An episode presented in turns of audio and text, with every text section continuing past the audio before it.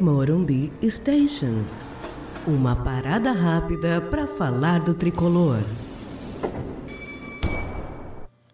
Olá, torcida tricolor. Esse é o Morumbi Station de número 146. Hoje comigo e com o Lucas Karasek. Como vai, Lucas? Salve Milton, salve torcedor. Um episódio pra gente repercutir essas últimas semanas, né? Que a gente não, não deu as caras aí. O, aconteceu o final de Campeonato Paulista, Sul-Americana, vem Copa do Brasil aí, estreia no Campeonato Brasileiro, já duas rodadas. É, acho um, um, episódio importante para a gente marcar um pouco das nossas opiniões e da, da, nossa visão desse momento do São Paulo, né? Total. É, inclusive, não estivemos semana passada é, entregando conteúdo por conta de um feriado, mas a tentação de fazer de novo existiu, porque afinal de contas vem outro aí. Mas é importante realmente a gente conversar um pouco sobre o que houve, é, especialmente mais em função é, do desempenho do São Paulo, eu acho. Não em relação muito ao, à especificidade das partidas, né? apenas registrando que né, no Paulista nós tivemos um primeiro jogo fantástico e o, um segundo jogo foi uma tragédia, como todo mundo sabe, mas a gente ainda não tinha gravado nada desde então. E aquele primeiro jogo foi espetacular de, de ter visto, de ter estado lá. E o segundo foi terrível, tomamos uma surra para não esquecermos, mas é, parece que já esquecemos, né? Tanto que já tomamos outra. Mas, na verdade, o trabalho do, do Rogério vem sendo um, um bom trabalho. Eu acho que a gente tem que conversar sobre o desempenho do, do São Paulo e do trabalho dele, partindo da seguinte premissa. Vinha para cá pensando isso. É, é alguém que conhece profundamente todos os problemas do São Paulo, é, inclusive os financeiros e os, os de gestão. É, é, alguém com tamanho suficiente para bater de frente com o que acha que tem que bater para melhoria de condições de trabalho, tanto para os atletas quanto para funcionários. É alguém capaz de brigar por orçamento para poder fazer o trabalho, coisa que, por exemplo, o Crespo tinha dificuldade. É alguém que está muito mais maduro hoje do que na primeira passagem, já foi campeão estadual algumas vezes, já foi campeão brasileiro, então chega também como treinador com um tamanho diferente do que tinha. E é alguém que conseguiu dar um padrão e uma intensidade interessante para o São Paulo quando manda o jogo em casa. Então acho que são muitas premissas positivas que a gente já parte da discussão eu imagino que você concorde comigo, Lucas. A gente já parte da discussão do ponto de que a gente está precisando do ajuste fino, de melhorar nosso desempenho fora e não de pensar em qualquer troca que seria bizarro é, diante das condições que temos e não podemos ignorar. Você acha que é por aí ou quer acrescentar alguma coisa? Eu queria acrescentar que não em relação aos números, porque os números realmente não mentem. Desde o início da passagem do Rogério é, é, pelo São Paulo dessa segunda passagem, mas eu acho que talvez a gente esteja um pouco enviesado sobre o desempenho fora de casa, porque a gente está falando de dois jogos contra os dois últimos campeões da Libertadores, assim, os dois últimos times que foram campeões, um inclusive duas vezes. É, que é um rival direto, que é um time que é sofrido perder e que a gente vai sempre buscar é, onde que está o erro, onde que está, principalmente quando a gente toma uma derrota tão acachapante, assim, tão é, é, gritante é, pra gente, é, é óbvio que a gente vai sentir, vai, vai querer entender motivos, vai, vai sofrer muito com isso. É uma derrota que a gente sofre até hoje. É, mas quando a gente vai para o macro, é, eu acho que assim, para uma final de dois, de duas frentes ali, falando especificamente do jogo contra o Palmeiras, é, o resultado foi 5 a 3 Não é um, um, resultado tão gritante quanto se a gente pega só os, os últimos 90 minutos ali. Que, aliás, reflete a mesma diferença de gols do jogo contra o Flamengo, que foi um 3 a 1 Exato, exato. Então, e talvez reflita exatamente a nossa diferença hoje para esses times, que estão num patamar acima tecnicamente e, em termos de gestão, estão três, quatro patamares acima do que nós. Mas é, eu, eu acho que é bem por aí, como você diz, é, é, é perder, perder no Allianz, perder no Maracanã, é, até dentro de um planejamento racional, você talvez contaria com isso. É, a questão mais que se discute é a forma, né? Porque nos dois jogos o São Paulo não conseguiu agredir. Eu acho que isso incomodou mais o torcedor do que o São Paulo não ter vencido ou ter perdido os jogos. E, e aí eu acho que passa um pouco pela, pelo que o Rogério fala na coletiva após o jogo contra o Flamengo, que ele comenta que se você for para esses jogos só para se defender, você já perdeu de antemão. Mas a questão é que ele não está conseguindo amarrar o jogo do adversário, né? Então eu acho que é, é, compreensível que você não pode ficar também com o pensamento exclusivamente de se defender, mas eu acredito que o que esteja faltando um pouquinho para ele seja variar um pouquinho o esquema, no caso, e não as peças, porque as peças ele tem variado com muita competência é, nesses jogos para tentar montar uma armadilha para o adversário, que é mais ou menos o que o Abel faz muito bem no Palmeiras, fez contra o Atlético Mineiro ano passado, por exemplo, né? é, tentar armar uma armadilha. E ele tem ali exemplos próximos de, de, treinadores que fizeram isso e deu certo, como o próprio Murici, que ele foi jogador do Murici, que muitas vezes preferia jogar com um time mais fechado, mas não abrindo mão de tentar vencer o jogo. E sim utilizando o, a fortaleza do seu grupo para fechar a casinha, mas pensando no bote que ele ia dar na, na oportunidade que tivesse. É, por algumas temporadas o município foi muito feliz fazendo isso. E eu acho que talvez o, o ideal seria a gente conseguir montar no São Paulo algo assim para quando enfrentamos os três maiores adversários tecnicamente hoje do Brasil, que são Palmeiras, Flamengo e Atlético. É, mas a questão que eu acho é que é, vai um pouco além é, do, do, desses clubes com maior repertório técnico, né? Porque o jornalista Rodolfo Rodrigues, por exemplo, publicou uma, um tweet com, compilando lá vitórias e derrotas do Rogério e o desempenho fora de casa é muito ruim, na casa dos 46%, e dentro de casa é espetacular, na casa dos 75%. Então, o que mostra que é, ele não está conseguindo impor o jogo fora de casa. Eu acho que a questão é bem essa. E também contra adversários menos, menos fortes. E aí eu acho que é o sinal de alerta, porque realmente o nosso campeonato não é contra esses três. Né? Outro dia até eu, eu comentava que São Paulo pode honestamente pensar num quarto lugar de brasileiro sem estar tá delirando. Mas mais que isso seria uma surpresa, algo extraordinário. E pensando num quarto lugar, a gente vai ter que pontuar em Bragança, a gente vai ter que pontuar em Fortaleza, a gente vai ter que pontuar na Bahia. E eu acho que esse caminho é o caminho que vale a pena discutir, né? O caminho de como que armas que ele pode utilizar para a gente ser competitivo fora de casa, principalmente contra os clubes que jogam o campeonato que a gente joga. E aí, quando a gente for jogar uma Copa contra um adversário tecnicamente incrível, a gente tem que ir além e fazer algo melhor ainda.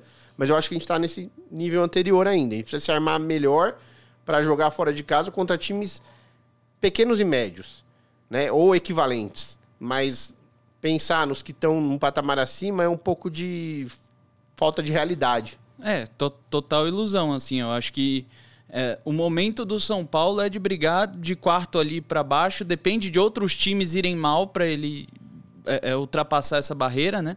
E acho que o entendimento disso faz com que a gente entenda uma derrota de 3 a 1 no Maracanã. Isso é uma coisa normal para qualquer um dos times do campeonato. Qualquer time da América Latina pode sofrer um 3 a 1 Agora, o que você trouxe sobre o, desempenho, eu concordo plenamente. Concordo plenamente porque é, me preocupa mais uma derrota, uma, uma vitória que a gente teve contra o Ayacucho, que não foi na altitude, mesmo com o time reserva é, mas que é um time muito inferior a quase todos os times, talvez, do, do, do Campeonato Brasileiro A e, a e, B, né? Série A e B. É, tomar dois gols do Ayacucho é, é fora é, do normal. Assim. Para mim, me preocupa mais do que a gente tomar um 3x1 no Maracanã. Assim, o resultado é, é, é, é, normal. Assim, o que não é normal é a gente realmente não agredir o time adversário, não é, ter ali duas, três chances e acabar perdendo o jogo, assim como a gente perdeu contra o mesmo Flamengo no Maracanã ano passado, em 10 minutos ali de, de desatenção, de.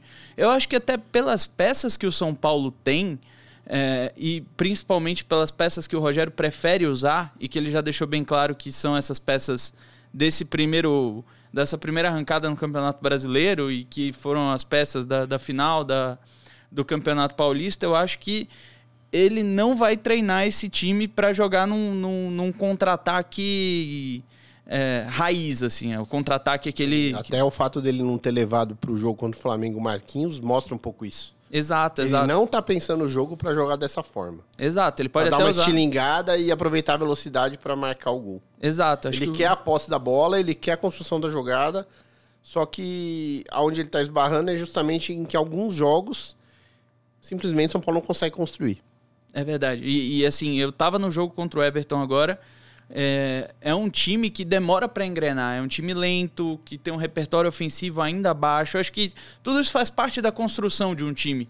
A gente está falando de um elenco que está, de novo, é um elenco que está se conhecendo, que as coisas estão começando a acontecer ali, as coisas estão começando a fazer sentido para esse time nesse momento. A gente não está no nosso auge da temporada. Se deixarem o Rogério trabalhar até o meio do ano, eu tenho certeza absoluta, até o, o, o meio do, do Campeonato Brasileiro, eu tenho certeza absoluta que o time vai melhorar, vai, vai mostrar melhoras ali, talvez com uma crise, uma barrigada ali. É, é, mas assim, eu acho que é uma questão de consistência e constância na, na no, no, trabalho. E acho que o time hoje não é treinado para isso. Pode ser que por planejamento, por, por a gente ter esse começo de campeonato mais complicado aí, com Flamengo, Bragantino, o próprio Atlético Paranaense, que a gente passou por cima, mas que não é um, um rival fácil só por, porque esse jogo já passou. Uhum. É, a gente está falando do, do, campeão da, da, da, da Copa Sul-Americana, que é o, o, nosso nossa menina dos olhos esse ano, talvez uma Copa do Brasil vá lá, mas. É, então, assim, a gente tem um começo de campeonato muito difícil e que podia.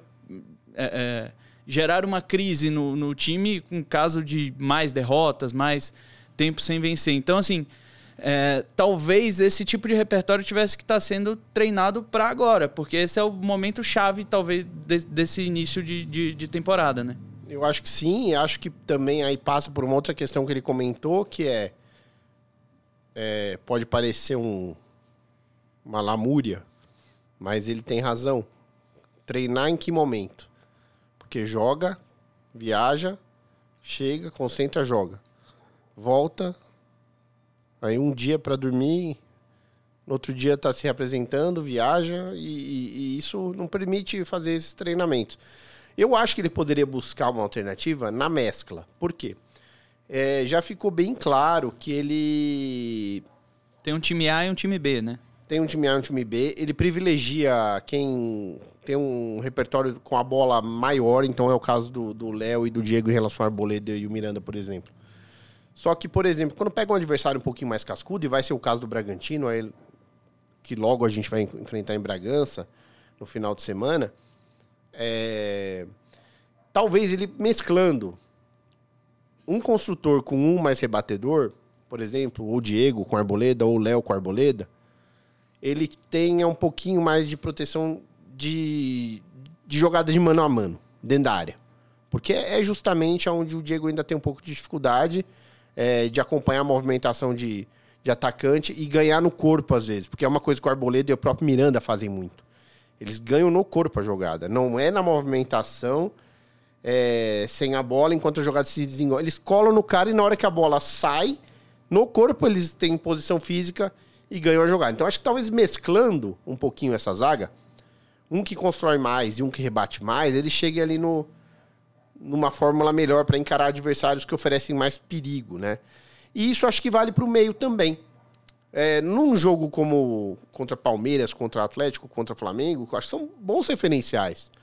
Talvez ele possa pensar num meio que, em vez de ter dois mais criativos e um mais marcador, tenha dois mais marcadores e um mais criativo. Primeiro, porque no time dele, todo mundo marca e todo mundo constrói.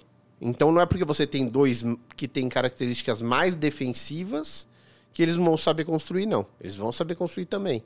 Só que você sabe que você tem um adversário, até com dois meias, que é uma coisa rara, mas que alguns desses times usam. E você tenta equivaler ali o poder de marcação é, sem estar tá perdendo tanto da tua construção.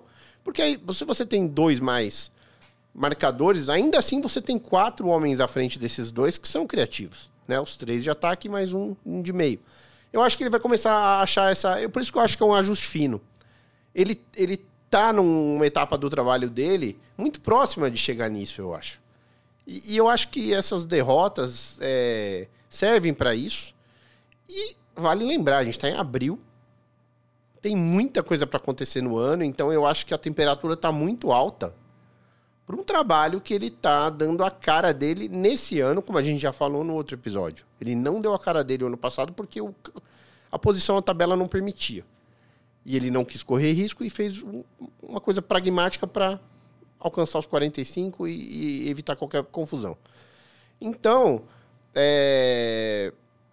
aí acho que vale também a questão de o quanto a frustração com o Campeonato Paulista não está pesando nesse momento de muita irritação com ele. Porque assim, eu acho que uma coisa é a irritação com o jogo. Pô, perdemos 3 a 1 não vimos a cor da bola, irrita, irrita. Na hora irrita. Mas a irritação tem que durar ali. Acabou o jogo, tá todo mundo passado ainda com aquele vareio de bola que foi. Mas no dia seguinte tem que estar. Tá... Eu acho que hoje é, quem está imerso no universo São Paulo consegue compreender assim é, é, esse cenário sem grande dificuldade. É só ter um pouquinho de boa vontade. É, é por isso que eu falei da, lá no começo que eu acho que tem um, um, um viés nessa análise sobre o jogo do Flamengo, que é essa associação com o jogo contra o Palmeiras, que são duas situações totalmente diferentes e ainda assim os dois continuam sendo dois dos melhores é, é, times do país e o São Paulo não, não é um dos melhores times do país hoje. Não é nem nos 11, nem no elenco. É, tem time para jogar mais que aquilo ali, para fazer uma frente, para empatar um jogo desse? Tem. O próprio Fernando Diniz, o primeiro jogo dele primeiro ou segundo foi contra o, o, Flamengo lá. O Flamengo lá e era o Flamengo de 2019, não era o Flamengo de 2022 que, enfim, tá ainda é, penando ali para se encontrar com, com o seu treinador e para ter um, um, um projeto. É, sobre o time, eu já falei algumas vezes que o meu time, principalmente para jogos mais cascudos, seria com três zagueiros.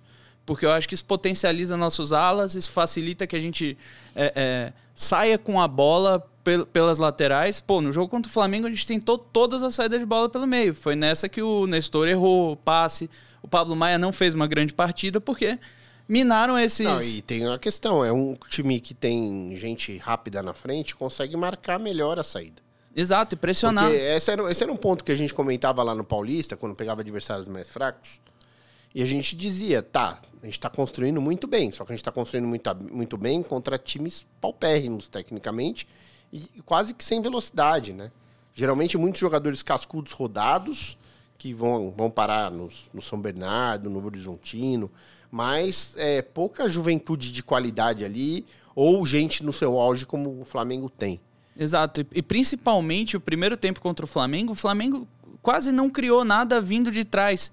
Quase todas as bolas que eles tiveram foram retomadas de bolas que estavam com a gente. É, foram e, retomadas e repete de um pouco o jogo do Morumbi no ano passado, que eles também é, destruíram a gente fazendo essa marcação alta e tomando bolas em saída e pegando a gente desarrumado.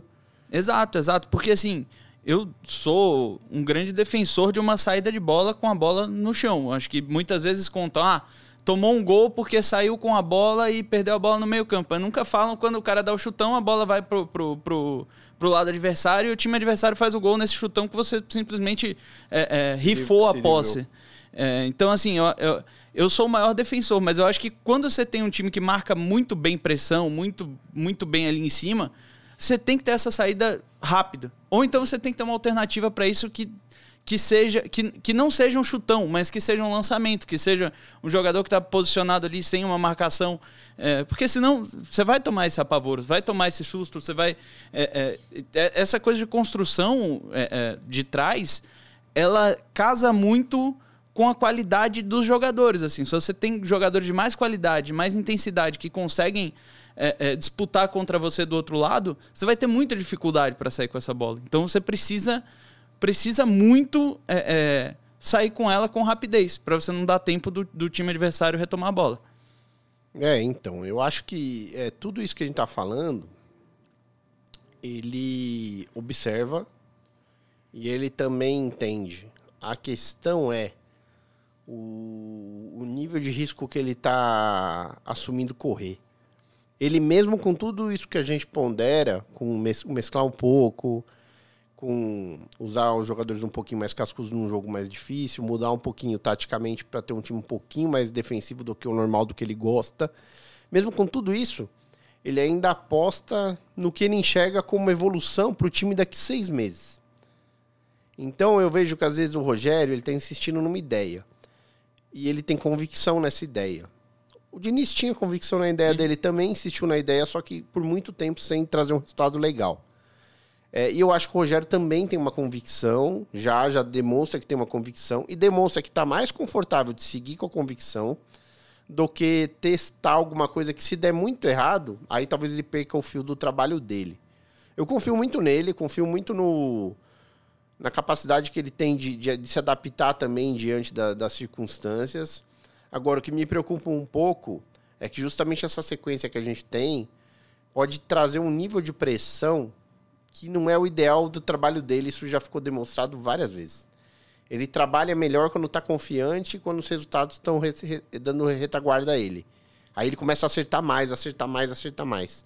E quando ele enfrenta um cenário de, de confronto, confronto das ideias dele, é aí que algumas vezes ele perdeu um pouquinho da, da, é, da capacidade de comunicar o que ele quer. Eu acho que até essa última entrevista foi um pouco. demonstrou um pouco isso. Acho que ele foi pior na entrevista do que no jogo, na preparação para o jogo. E olha que no jogo a gente tomou um vareio. Mas eu acho que ele foi pior na entrevista, porque na entrevista ele apontou os erros individuais, ele falou dessas saídas pelo meio. E aí meio que dando a entender que esse foi o fiel da balança do jogo e que teria existido um equilíbrio. E na verdade não houve um equilíbrio nesse jogo. São Paulo não conseguiu equilibrar. E aí eu acho que quando ele faz isso, ele perde um pouquinho a gente, torcida, e perde um pouquinho o grupo também. O grupo. Que pensa, peraí, mas a gente tem nossas responsabilidades, mas quem escolheu a estratégia foi você e, e, somos todos juntos, né? Perdemos juntos, ganhamos juntos. Então eu tenho um pouco de receio quando isso acontece, porque às vezes vira uma bola de neve. A gente lembra de outras épocas dele mais imaturo, que ele era muito cru nas entrevistas e não conseguia comunicar bem as ideias que ele teve, não conseguia entender bem uma pergunta mais capiciosa na, na coletiva, que justamente para tentar levantar a bola para ele e assumir um pouquinho da responsabilidade. Então eu temo um pouquinho por isso. Mas, em contrapartida, confio muito de que ele também está num processo de, de crescimento e que isso só vai fazer bem para nós. Assim. Eu acho que não é questão de passar pano, é questão de confiar de que dentro das nossas possibilidades, nosso cenário econômico, é, as pessoas que conduzem o clube hoje, a gente não tem ninguém mais capacitado que ele para estar tá lá nesse momento. E que se a gente não não tentar entender que equívocos vão ocorrer, mas que há, há motivos e que há possibilidade de melhorar, fica difícil, porque se a gente rifar e, e, e sempre pedir a troca, ou, ou, mesmo sem pedir a troca, começar a questionar se é ele não, ou não que deve estar ali, eu acho que a gente retrocede várias casinhas. A gente retrocede para o mês que ele chegou, que é quando a gente um treinador feito fazendo um trabalho, criando convicções, em que num determinado momento perde a confiança, principalmente da direção, e também de parte da torcida, e aí é rifado e começa um trabalho de novo. A gente não pode repetir isso de novo com o Rogério Ceni. Então acho que é um pouco por aí. E tem uma outra questão que eu queria levantar com você, que eu tenho um pouquinho essa impressão, mas eu não sei, posso estar errado. É...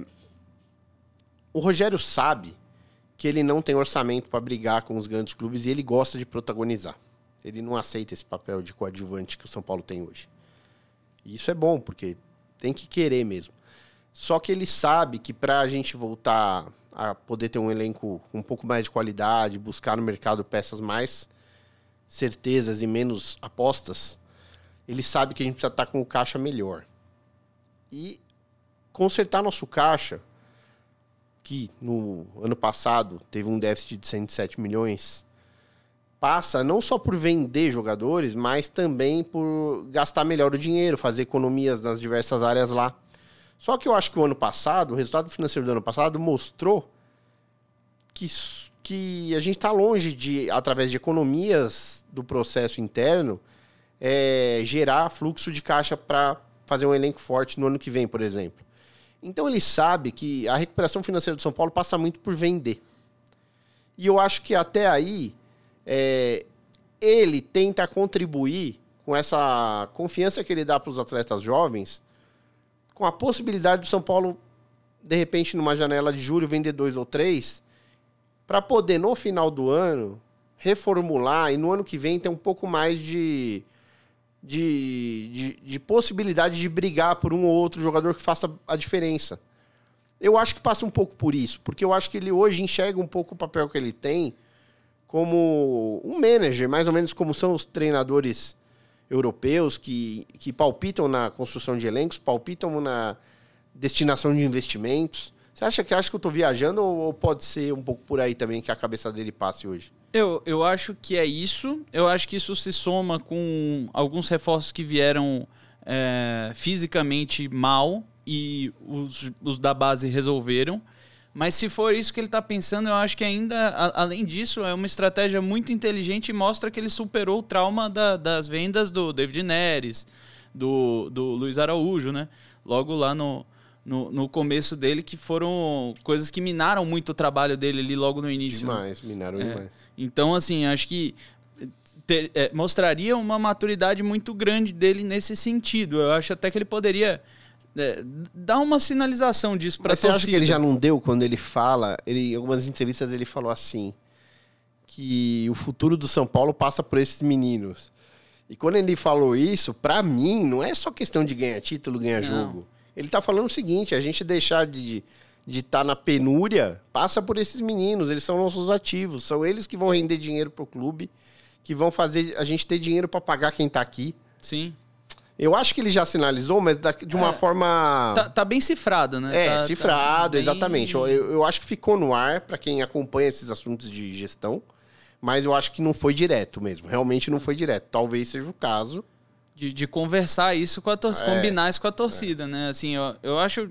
Enfim, acho que até o Igor Gomes, assim, eu, vendo jogar contra o Everton, é um jogador que realmente não tem grandes lampejos o tempo inteiro, assim mas é um jogador muito intenso o tempo todo, assim. Ele tá o tempo todo na, na jogada, buscando o jogo, é, procurando opção de passe. Ele pensa muito rápido. Teve uma retomada é, que a gente retoma a bola no, no na, intermedi na nossa intermediária. Eu, se eu não me engano, é o, é o Pablo ou o Nestor. Não, o Luan. O Luan retoma a bola e ele dá de primeira uma bola que, assim, eu nem vi o cara passando. Contra o Everton, né? Contra o Everton. É, contra o Everton. Eu tava no estádio também. É, assim, um, uma jogada muito perspicaz e muito rápida, sabe? Erra na, na, na, na é, execução. Eu, acho que, eu vezes. acho que passa um pouquinho também o seguinte: como ele gosta de jogar com três na frente e três no meio, todo mundo tem que ser assim. Tem que recompor, tem que distribuir bem, tem que acertar passe. É, e aí, eu acho que aí até diferencia um pouquinho o Sara do, do Igor, né? O Sara tem uma tomada de decisão melhor que o Igor. Sim. Mas participa menos que o Igor. Toca Sim. menos na bola que o Igor embora se movimente bem Corre, demais é. e, e, acompanhe bem demais também. Corre mais que o Igor, mas é, toca mais Mas eu acho bola. que como ele acerta mais na tomada de decisão, ele é menos menos e, criticado. E decide mais, né? Acho que o, o Igor, é, é por algum é, motivo... É, o Sara pisa melhor na área, né? Pisa melhor na área do que o Igor. É, o Igor, ele... ele, ele eu acho que ele... A pequena carreira dele tem umas curvas, assim. Ele surgiu muito bem, depois teve um período muito mal Aí, o ano passado, ele reconstrói um pouco da confiança. No começo desse ano, ele é, de novo, criticado muito. E eu acho que ele está focando na coisa errada. É. Porque não era para ser responsabilidade dele resolver jogo. Sim. Né? A gente tem aí quatro, cinco caras que somados levam 3 milhões de reais por mês dos cofres em salários. Não sei se estão recebendo, mas se estiverem, levam. É que ele subiu como cacazinho, né? Talvez Isso... se a gente juntar 10 garotos formados, não dê esse valor por mês, não entendeu? Dá. Então acho que a gente tem, tem que cobrar de quem custa. Aí entra um papel nosso como torcedor. Porque quando a gente critica o Nicão porque não se adaptou ainda, vem o passador de pano de diretoria falar que a gente está criticando porque a gente não gosta da diretoria. Então, se é a diretoria que trouxe, a gente está criticando. E não, a gente está criticando porque esse cara custa, sei lá, três, quatro, cinco vezes mais do que um, que um menino é, que foi formado lá e que profissionalizou há dois anos, custa. Então é desse que tem que cobrar. Gente tem que cobrar o Patrick por ele não estar tá em forma. Não importa, meu, tá com hipotireoidismo, o que for. Porque o Ronaldo era hipotiroidismo e demorou para descobrir que era hipotiroidismo. Então, se tá com alguma questão para não ter entrado em forma, comunica, procura, trata. Se, se não tem nenhuma questão de saúde, é. Meu, alimenta direito, treina direito. Porque custa muito caro. Não dá para um jogador que custa o que esses caras custam não se, não se apresentarem na forma que os meninos se apresentam. E eles têm exemplos ali. Você pega o Miranda, podem falar o que quiser do Miranda. Mas o Miranda é um cara que sempre se cuidou, que jamais se apresentou numa condição que esses caras chegaram no São Paulo. Especificamente o Nicão e o Patrick chegaram muito fora de forma. O Nicão menos, mas também. E, e, é um absurdo, sabe? Aí o Rogério no começo também contemporizou. Ah, o cara não treinar, o cara só treinava de, de fevereiro até fevereiro. Mas, meu, não tem conversa. É, o ano já começou. Não tem né? conversa. É, o ano já começou, tinha competição em andamento. E se ele não tava legal, não relaciona. Sim. Treina separado, entra em forma e vem. Então aquilo lá era um, uma espécie de tapar o sol com a peneira, sabe? Então eu acho que a gente tem que responsabilizar é, quem nos é mais custoso. Porque, na verdade, isso não é um exagero, porque quando eles dão o retorno, como o Rafinha está dando, a, a, o reconhecimento também é muito maior do que o dos meninos. O Rafinha chegou, vestiu a camisa, está em forma, está jogando bem, está exercendo um papel de liderança dentro do vestiário. Tá todo mundo reconhecendo o trabalho do Rafinha. E ele também custa caro. Só que por que, que ninguém está questionando? Porque ele está entregando. Então não é perseguição com direção. É, é questão de entender. Se você trouxer. Por isso que você não pode errar nesses jogadores mais caros. Porque esses serão os cobrados. Serão os cobrados. E tem que ser os cobrados. E, e assim, os jovens, é óbvio, se cometer um erro gro grotesco, vai sofrer a crítica do erro grotesco. Mas eu acho que é, em nível de perseguição, é bobagem, é atirar contra o próprio patrimônio é, porque, afinal de contas, se o cara que está lá está confiando neles, está entendendo que eles estão competindo mais do que os cascudos, alguma coisa tem ali para ele estar tá tomando essa decisão repetidamente, né? É, e principalmente nos jogos fora de casa, né? A gente vem falando aí, eu, eu li muitas coisas assim, tipo, ah, não, a gente tem que ir com um elenco 100% mais cascudo quando for fora de casa. É, e teve e um jogo que eles fizeram agora que foi muito ruim, né? Que foi o, o jogo da, da Sul-Americana fora, o último jogo fora. Foi um jogo muito ruim, né, que o São Paulo fez. O, o, o é... próprio Arboleda, que é um, um, baita zagueiro, todo mundo pedia ele, o Rogério botou no segundo tempo, ele falhou no terceiro gol do, do, do Palmeiras, terceiro ou quarto gol. É... é, mas ali, ali, ali eu até perdoo, sabe? Porque entrar com a temperatura do, do, jogo daquele jeito é diferente de começar o jogo, sabe? Não, eu também acho, e mas o time assim... tava completamente desorganizado, tava completamente entregue. Aí entra um cara para mudar o, mudar o todo. Eu acho que ali, naquele caso específico da, da do intervalo do, do Paulista, eu acho que foi mais falha do Rogério, porque o Rogério é, tinha, já tinha elementos para ter entendido que, bom, o jogo tá 0 a 0 né? E não adianta continuar com a estratégia que a gente chegou aqui, porque a gente tomou dois gols no primeiro tempo, sem tomar mais dois, a gente perdeu o campeonato. Então, eu acho que ali uma, uma alteração ou duas é, era, era pouco diante do todo que ele podia fazer. Ele podia ter mexido em esquema, ele podia ter colocado é, mais alterações ao mesmo tempo, porque hoje são cinco, ele poderia usar tipo três para chacoalhar mesmo a estrutura do jogo, é, balançar o tabuleiro do jogo para tirar o Palmeiras daquela zona de conforto. Mas assim, entendo que era uma decisão difícil pra caramba. O cara tá numa puta pressão, tem 15 minutos para decidir tudo isso.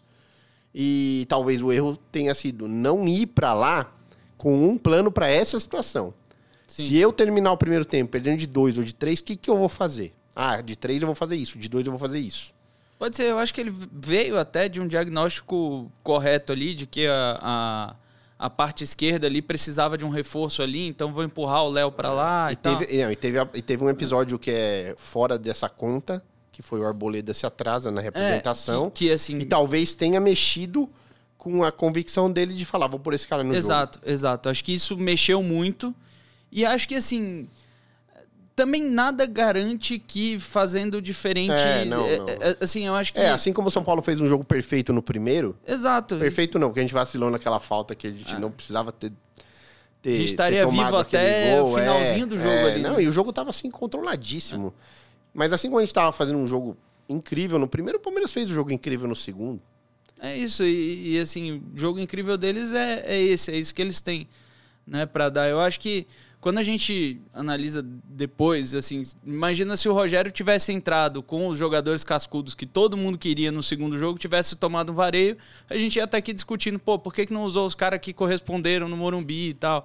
É, eu acho que a gente da torcida, e eu me incluo nisso, é, muitas vezes a gente é muito é, é, imediatista em, pô, tomou um gol, quem é o culpado? Vamos rever o lance várias vezes e achar um culpado. Às vezes tem mérito do, do outro time, como aconteceu, como acontece o tempo inteiro.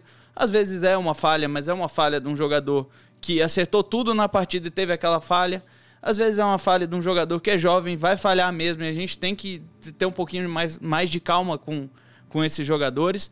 É, então, assim, é, eu, eu, vejo muito essa, esse imediatismo e acho que se a gente olhar para o todo do trabalho do Rogério, acho que essa é a conclusão que eu chego nesse até esse, o presente momento, é que é um trabalho bom. A gente tem um bom ano, é, com é, poucas derrotas. É, a gente teve uma derrota muito ruim, as outras derrotas foram pontuais, é, boas vitórias em jogos que a gente não ganha o tempo todo. Pô, Corinthians, é, Atlético Paranaense, Santos. Santos. São, não são jogos fáceis, não são jogos.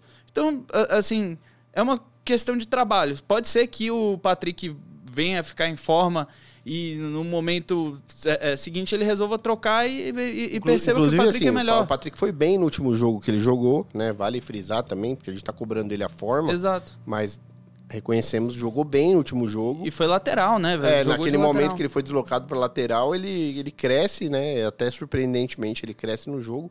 Mas aí acho que também vai um pouquinho naquela linha da mescla de experientes com juventude. Ele foi deslocado no momento do jogo que, que o Nestor e o Sara foram colocados no jogo Sim. contra o Everton. Então aquilo deu um dinamismo diferente para São Paulo e ele funcionou lá na posição que ele foi colocado. Então acho que tem muitos caminhos. Acho que é um bom exemplo para dizer que tem muitos caminhos para para serem explorados antes que a gente entenda que o trabalho é, tem que ser resetado ou, ou, tem que ser descartado, alguma coisa do tipo. Lucas, é, vamos chegando ao final aqui. Acho que para finalizar esse episódio, eu queria é, projetar o, o, que você acha desse confronto específico do, do Juventude e de volta. Analisando e de volta. O que você espera da dureza desse, desse confronto? É, eu sou um pouco traumatizado com Juventude, porque eu estava lá em 2017 no, no, no, Morumbi, quando o Juventude. Acho que foi até um empate, mas foi um jogo assim tenebroso do São Paulo. Um dos piores jogos que eu tive o desprazer de ver no estádio. assim é, esse e, e, assim, a gente foi eliminado ali, acho que foi até o jogo da ida no Morumbi, mas a, a, a impressão que eu tinha era de que o São Paulo já estava eliminado ali.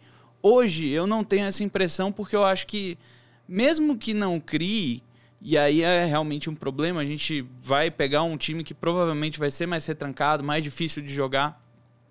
Então, ainda que não crie, eu acho que a gente vai levar mais perigo, vai conseguir é, um, um, resultado é, legal no jogo da ida e, e, e pode é, ir mais contido para o jogo da volta. Mas acho que não é jogo de poupar. A gente está falando de uma competição, não estou nem falando porque a Copa do Brasil é um título é, que a gente vai ganhar com certeza, que a gente tem que é, a gente tem que brigar por todos os títulos, mas porque passar de cada fase é um alívio financeiro Muito enorme grande, na é. Copa do Brasil, que não é na Sul-Americana e não é rodada a rodada no Campeonato Brasileiro, Campeonato Paulista. Então é, é um jogo tem que eu usar acho um que... híbrido aí do que seria o quadro 1 e o quadro 2, né? Exato, exato. Eu acho que cada cada jogo na Copa do Brasil é uma final porque é, uma, é um, um aporte financeiro que entra no clube que, assim, vai garantindo uma. Pelo menos assim. Um fôlego de, de, É. de, de contas, pelo menos, né? De, de folha salarial, que seja. Exato, um pequeno fôlego. Então acho que a gente tem que focar muito em passar desse confronto e, aí venha o que vier. É, eu acho que o primeiro confronto apresenta uma dificuldade maior pelo momento de tentativa de encontrar uma consistência maior fora de casa. Então é basicamente nós contra nós mesmos, nas nossas deficiências. E eu acho que o segundo jogo apresenta um quadro mais tranquilo de que o São Paulo faça o resultado do Morumbi sem grande dor de cabeça. Mas o primeiro jogo pode condicionar o segundo e acho que, acho que esse é o risco da competição como um todo, assim. Mas é isso. Quer deixar alguma dica cultural aí no final desse, desse episódio? Bom, eu vou, vou falar de uma série que eu amo de paixão, assim, que para mim é a minha série favorita da história e que eu acho que é, quem já assistiu aí em casa sabe o, o, o que é essa série, assim, é, que é The Office. The Office, para mim, é a melhor série da história porque tem uma construção de personagens maravilhosa.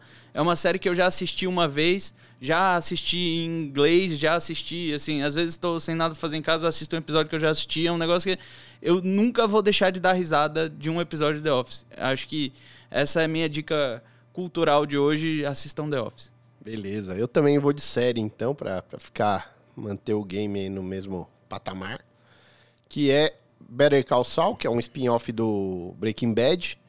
É, estreou hoje no Brasil a sexta temporada e é primorosamente filmada e roteirizada e menos é, intensa e com ação do que Breaking Bad, mais com um nível de drama humano.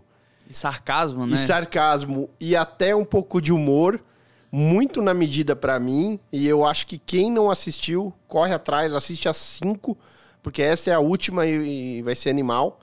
E, e, espero que tenha visto Breaking Bad também, se não assistiu. Então aproveite e veja também, que é primorosa. Então fico com, com essa dica de hoje. É, então, muito obrigado a quem chegou até aqui. Um grande abraço a todos. E o Lucas Karazek vai encerrar o episódio. Vamos, São Paulo. Você ouviu?